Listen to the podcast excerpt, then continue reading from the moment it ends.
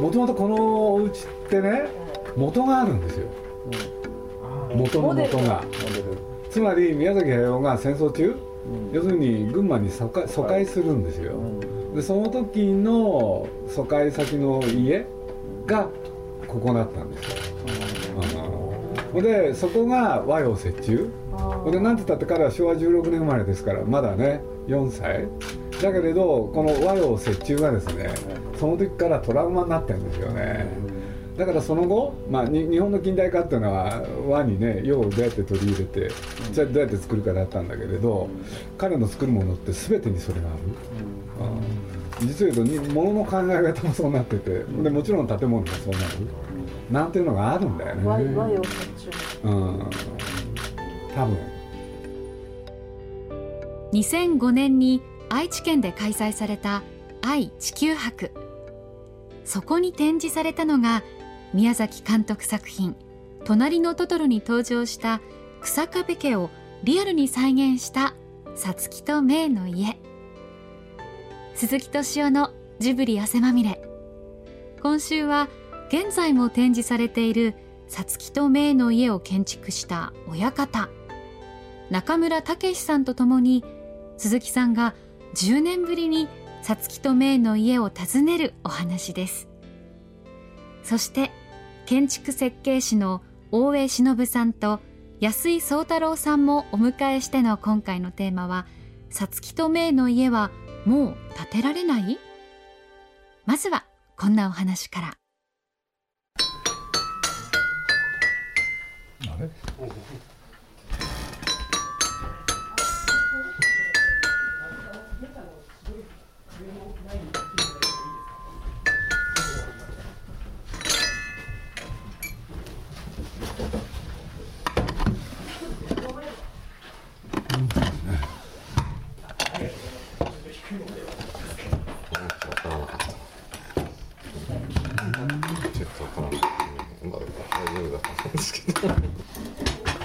僕ねあの子供の頃ねあのお風呂炊き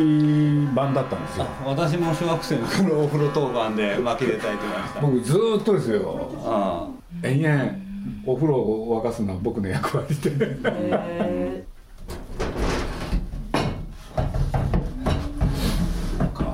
中村さんがこういうかまどは初めてを作られた？あそうですね。この時は京都の方から職員さん呼んでかまどとこのお風呂ですね。築炉って言って炉をた作るあの木作って書きますけど築炉職人の方ですね改めて見るといろいろ面白いですね、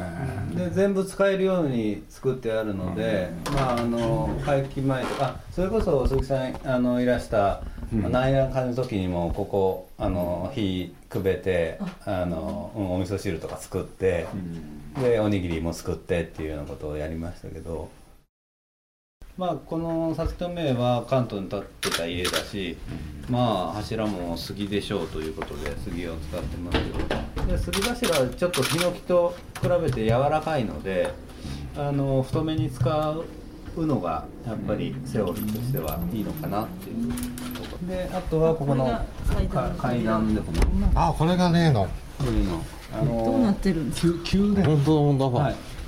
これはこれは。あこれはあどんぐりがある。そうそうそう。そうこのこのこのこの。ちょっと失礼します、えー、大丈夫ですか？大丈夫大丈夫大丈夫お願いします。あのどんぐりが置いてあるからあの大丈夫どうぞ。やっぱこの辺がいいですね。あ怒ってきた。あどうあでまあこういうあえすごい。すごい。これが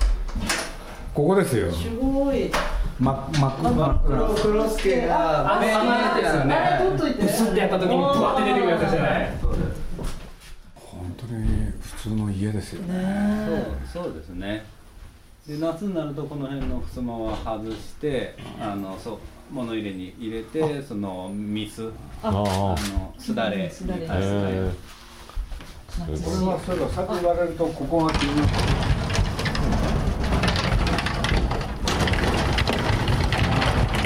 ってやるんですねこれ毎日やるんですか？これははいあのスタッフの方が毎日やっててもうかなりこれ10年使ってあのこれはやっぱり来ましたね、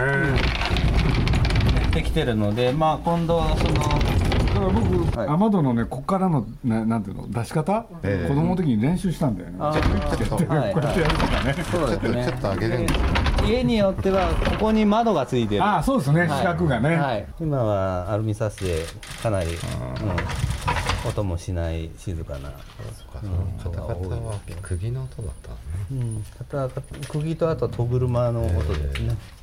あれ好意的に作る歪みとやっぱりもうこれ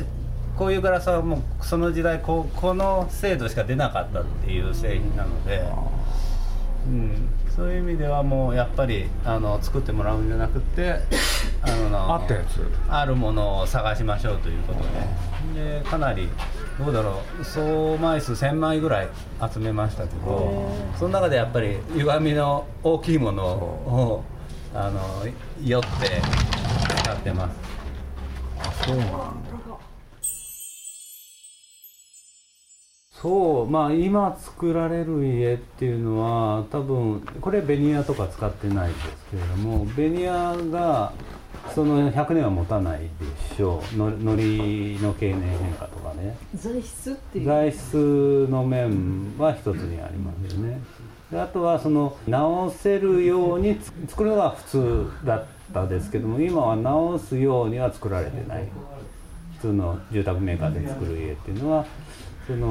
もうできた時にまあそれ、まあ、最高でまあ年が経っていくとだんだんとこう壊れていくっていうような家を作っていくのでまあでも壊れてしまったら壊して建て直すっていうような作り方をしていますよね。まあそうそういうやっぱりうんまあふ昔のその家だけじゃなくていろんな道具とかいろんなその日常使うものっていうのはみんなあの直すことができできたと思うんですけれどもあのそういう直すのを前提としないものづくりに変わってきたっていうことですよね。そその辺の考え方の違いがすごく大きいなと私は直しながら使っていくっていう発想がないってことですよね,、ね。うん。壊れたら捨てちゃう古く、そうですね古くなる悪くなる、はい、はい、そうですね。だ。から古くなって味が出てくる。これはそうですそうです言われるようにあの古くなることですごく味わいがあってま真逆なわけですね。いわゆる資産価値と言われるか価値も出てくると思うんですけれども、建築法の悪用っていうのかな、うん、いろんなところねあの自分で面倒見ながらね長く使っていくっていうのは、ね、残念ながら今この瞬間は消えちゃってるから、でもいろいろやってると再びそこ行くんじゃないかな、多分やっぱりそそこが多分一番のキーポイントでやっぱりその生きていく上ではやっぱりその直すっていううこと抜きにしてはこう生きていけないような気がするんですけどね。その中でも私は大工としてそのい家を直すっていうことをまあ今日もあの見てもらった古い家でもう壊してもいいぐらいかなと思うようなものでも直してそそれなりに使、ね、得てこう家の命は伸びていくものなので、うん、普通に使って使い続けていればそんな50年や100年やもっとそれ以上長持ちしますよね、うん、使っていくというのはそんなにあの極端に特殊なことではない、だから日本全体がななんていうの？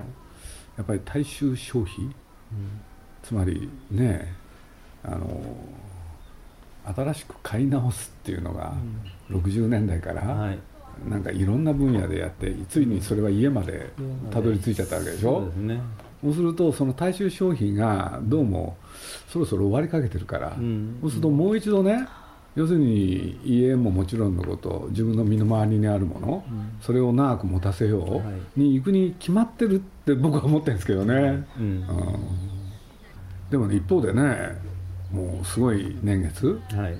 残ってるやつがあるわけじゃないですか、はい。そうそうある年輪のね、あの木を使えばその年輪の分だけ持つみたいな発想とかね、そういうのはやっぱり面白いですよね、だからそういうことで言えばコンクリなんて基本的には60年なんて言われてるわけですよねあれ、多分もっとその短い短いような気がします。そうすると実を言うと木の方が長く持ちますよね。それはもうあの明らかにそうだと思う、うん。だからね樹齢100年だったら100年持つし、200年だったら200年持つ、うんまあそれとねまあそれは大昔そういうこと言い出したらきりがないけれど、釘を使うのか使わないのかとか、それはもうしょうがないですけれどね、あうん、あの本当にあの、ね、今回あの杉さんをお呼びするきっかけもそうそこなんですけれどもやっぱりそのどんな家それはいろんなエネルギー消費の多い家少ない家いろいろあるとは思うんですけどどんな家に住もうとしてもやっぱりその住む人のやっぱ権利だと思うんですよね。でそれを、あのこう法の網の中でもうこういう家に住みなさいって言われてしまうことがちょっとなんか腑に落ちないというか余計なお世話ですよね。余計なお世話もお世話なんですよね。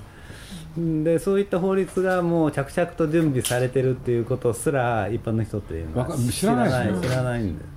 2020年でしたっけ？2020うあともう2020年になると、はい。い、わゆる木造の家を自由に建てられなくなるん木ですか？造の今普通にあるこの家は建てれないですね。もうほ法律。それってどういうことなんですか？なんで建てられないんですか？えー、と要はその省エネ新しい省エネ法の中でエネルギーエネルギー消費の少ない家はい。を建てましょうという、まあ、あの大 大目標があってでそういったあー家っていうのはどんな家かっていうと、まあ、簡単に言ってしまうと断熱材でくるまれてそういう冷暖房費があーかからないそのまあ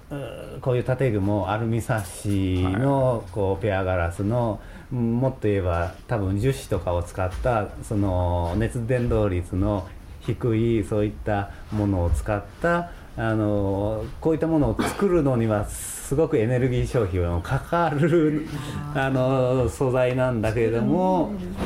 それをあ数値化してあの網をかけようとしてて。バカですねもう。あとは 2x4 なんでしょ？まあそうです。で窓が当然そういう、えー、とエネルギーロスがこういう開口部は大きいので窓が小さくなっていきますしそれを数字で全部追っていくとどんどんこう閉鎖的なあの暗いというか風そんなこと言ったらみんな病気気になっちゃうじゃないですか、うん、そうですね。でそういう家もあってもいいとは思うしそれを建てる人もいてもいいんだけども、そうじゃない家が欲しいよっていう人はその法律によってその家が建てられないっていう状況になりつつあるっていう。それせ2020年実施なんですか？2020年に施行される予定。あのじゃあもう法律はできてるんです法ね律は、あえー、とほぼほぼできてる。あの、うん。対抗的なものはできてあとはその数数値をどうしようかとかっていう。大きな建物にはもう実施されてるんです、うん。住宅のレベルまで降りてくるのがそこそれに中村さんは反対をされてるんですね。反対そうです。ね私やいろんなそういったこういった木の家を作る仲間たちはおかしいんじゃないかおかしいですよね。もう基本的人権の侵害だろうっていうぐらいのお感じではあるんですけれども。うん。なかなかどうぞ大江さんもこっち来てください でそれを進めてるのがその国交省ではなくてその経産省。はい経産省なのでその辺が話が通りにくいそうです。経産省と国交省がまあこう両方が入って作ってきてて、まあ、主導は経産省なんですね、それはだけど建前としては省エネなんですよね。そうですね、まあ、原発どうするとかいろんなことでですから省エネって何かというと根本は CO2 の問題なんですああ CO2 の問題なんだ、はい、CO2 から来てる、それをどうやって減らすか、そうです。それを住宅に網をかけてきてるんですね、数字として。少しでも数字が欲しいわけですね。国としては CO2 の数字が欲しいわけです、ああなるほどね。はい。ー言い訳っていうのが設置しやすいんですよね、しかしそれどうかしてますね、でも何も使ってないエネルギー使ってない人にまでかけるわけです。そうこういう暮らししてればクーラーいらないんですけれど、クーラーが省エネのクーラーをつけた方がいいっていううん。ふうになっちゃう。もうもうちょっと言おうかな、もう一つ高断熱高どうぞどうぞ。もっとこっちこっち来て高断熱もう一言言いたいと。高断熱高気密っていう話があって、要はこの水分の多い国で要はラッピングしちゃうようなそうそれであの断熱性能と合わせて省エネ性能を測ろうとしててえー、で一応結論の問題だとか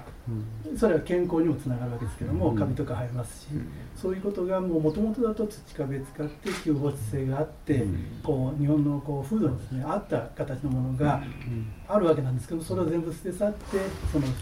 省エネということだけで、えー、まあくるんで。えー、水分のことはなんか困ったなっていうのが今のあの建築です土壁の家を作っても外に断熱材をつけなさいっていうことになるんです。で土壁はもう断熱としての評価がないので、うん、ただただ熱の話だけで本来はあのダムの役割をしてるわけですよね今の話でいくと。吸放湿性っていう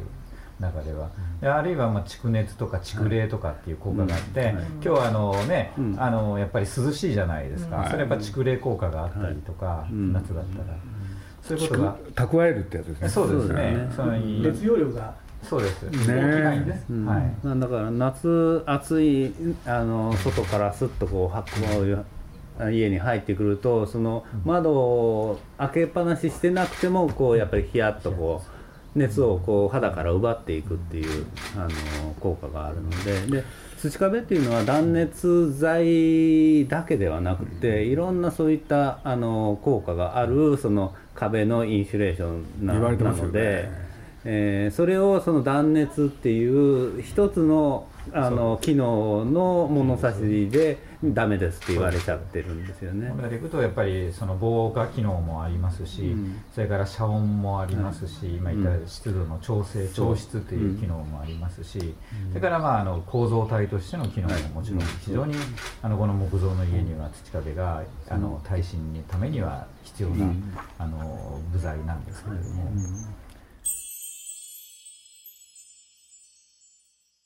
残念ながらね、まあ、僕なんか東京に暮らしてるせいかもしれないけれどみんなそういうことに対して鈍くなってるのは確かなんですよ、だからまあ僕なんか変な話ですけどね、まあ、自分でマンションとかね、そういうところに事務所も持ってるし、家もあのマンション。そう何やってるかっていうとね必ず窓を少し開けとくんですよね、俺俺ね夏だから開けるんじゃないんですよ。実は冬も開けてるんですよ、でないと気持ち悪いんですよ、これでね、それでもこもるものがあるから、うん、もうある新しい部屋に入ると、うん、すぐ空気通さないと気持ち悪い、はい、だけど残念ながらみんなそこがね、はい、鈍くなってきてるんですよね、それも一方のね事実なんで、これどうしたらいいですかね。もうそれを本当にやっぱり基本的さっき人権っていう話があったけどこれ居住権なんですよ、居住の権利っていうものがあって、で文化的でアイデンティティが、をのある暮らしをしてはいけないことになっちゃうんですこれから、うん、それをにも国連では認めてるんですよ、うん、そういうものをしましょうということで日本も賛同してるんだけど、それを今認めない方向に行くということになるので、我々はそれをなんとか認めさせようという運動を今してるんですけれども、だからこういう大きな開口部が取った家はもう建てられなくなりますよあの絶対計算したら合わないんです、うん、外費性能の計算。さつきとめの家ですね、うん、だからもう2020年になると不存あ既存不適。既存不適格っていうことになって。既存不適格住宅です、うん。で大問題じゃないですかうん、でもそれは日本中の多分今の建物は全て既存、うん、ほぼほぼ既存不適格になる。だけどそれをもう準備してるのは全てハウスメーカー。でこれ作ってる法律を作る準備した準備するのも全部ハウスメーカー、うん、でこれが施行されたらうちはちゃんとそれに合致してますっていう商品がピシャッと出てくる、そういうシステムです、それでちょんちょん付きのプレハブが山のように作られる。そうです。ね。日本中日本中どこ行っても地方性のない同じようなハンデをしたような建物ができる街並みができていくわけですよ、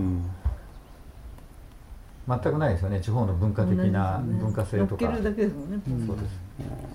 あと暮らし方がもうガラッと変わってきてしまうということがやっぱり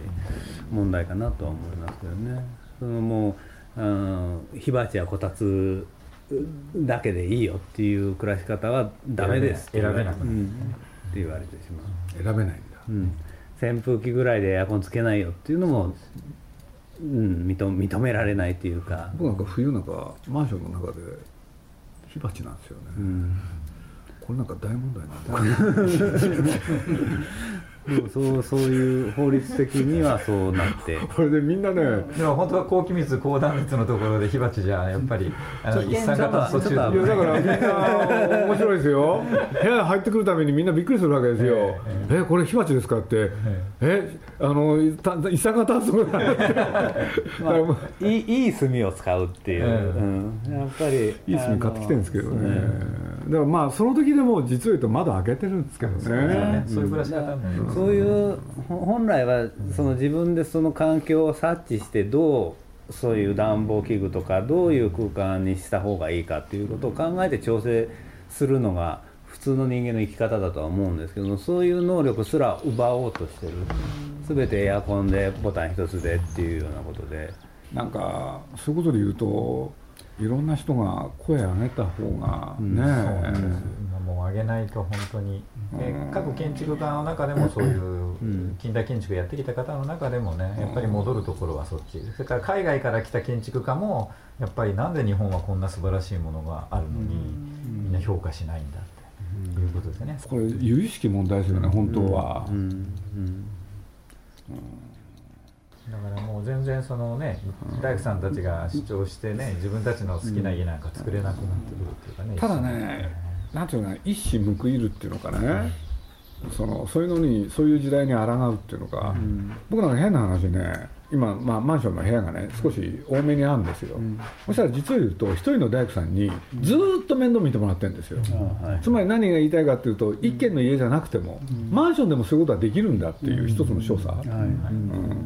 でもそれってすごく大大事というか、うん、私がこれからもう私50なんで、うん、まあ次の世代の大大工を見,、見ててで、こういう仕事をやりたいんだけどそのもう大工さん個人で仕事を受けてやるっていうことが非常に難しくなってきてる。でまあそれは個人の問題ではなくて制度的に、よく分かりました、はい、いろんな会社っていうか組織にならないと仕事を受けれなくななってきてるのでその辺がやっぱりあのいい家こういった家を作るためにはやっぱり個人が個人のお客さんからあの頼まれて、うん、その家の面倒を見るっていうシステムをもう一度見直す時期でないかなと思ってます。でそういうそうですね、まあ今、今ちょっとそれを頑張らないとなんか本当にもうつまんないハウスメーカーの家ばっかり、えー、に埋まってしまう。で大工さんはそういうメーカーの家の下請けっていう図式にどんどん流されていくような気がするので。僕のおふくろの親父つまり僕にとってはじいちゃん、うん、もう酒屋さんだったみたいなんで、はいはい、そうするとね身近なところでそういう仕事を僕なんかも見てきたんですよね、うん、それがどっかに組み込まれてねこれは何々屋さんがやるからってさっきの話でリフォーム屋さんが来てリフォームやる嫌ですよそんなの、やっぱりその職人がお客さんに頼まれてあの現場に入るっていうことで職人が作る喜びを持ってそのあの現場を回せるのとそうじゃなくてなんかブローカーみたいな、その業業者の下請けで入ってお客さんと話もできずっていうのではできるものが全然違うと思うだから僕僕のつまんないことで言いますとこの間うちね、うん、あの各ベランダにね木物置が置いてあるんです。でこれ木製なんですよね、うん、そしたらね数年経ったらみんな雨漏りなんですよ、うんうん、そうこれをどうするかっていうのは結構大問題で、うんうん、ほんで僕は屋根を作れって言ったんですよ、うん、屋根作って。って、うん、そしたらいやこれいくらやってもダメなんじゃないですかっていうのをね説得して屋根作ってもらったんですよ、うんうん、そしたらいい物置になったんですもんね、やっぱそういうことじゃないかなって気がするんですよ、だってねそれこれ何？もうこれ以上持たない。じゃあどうするの？って言ったらまた新しく買いましょうって言うから冗談じゃないって言ってね。やっぱそういう問題だからな。わかりました、はい、あの及ばずながらラジオで放送すれば少しはね、知る人。大体あれなんですよ。あの多分ラジオで放送するとね100万人ぐらいの人が聞くんで、うそうすればねかなりね、いろんなふうになると思うんで、はいじゃあそんな感じですかね、はい、どうもありがとうございました、はい、ありがとうございます。今回のさつきとめいの家との再会は実は鈴木さん故郷名古屋に帰るシリーズ第1弾。この続きは8月9日に放送します。来週は映画専門チャンネルムービープラスこの映画が見たいとの連動企画をお送りします。鈴木敏夫のジブリ汗まみれ。この番組はウォルト・ディズニー・スタジオ・ジャパン街のホットステーションローソンアサヒ飲料日清製粉グループ au ブルボンの提供でお送りしました。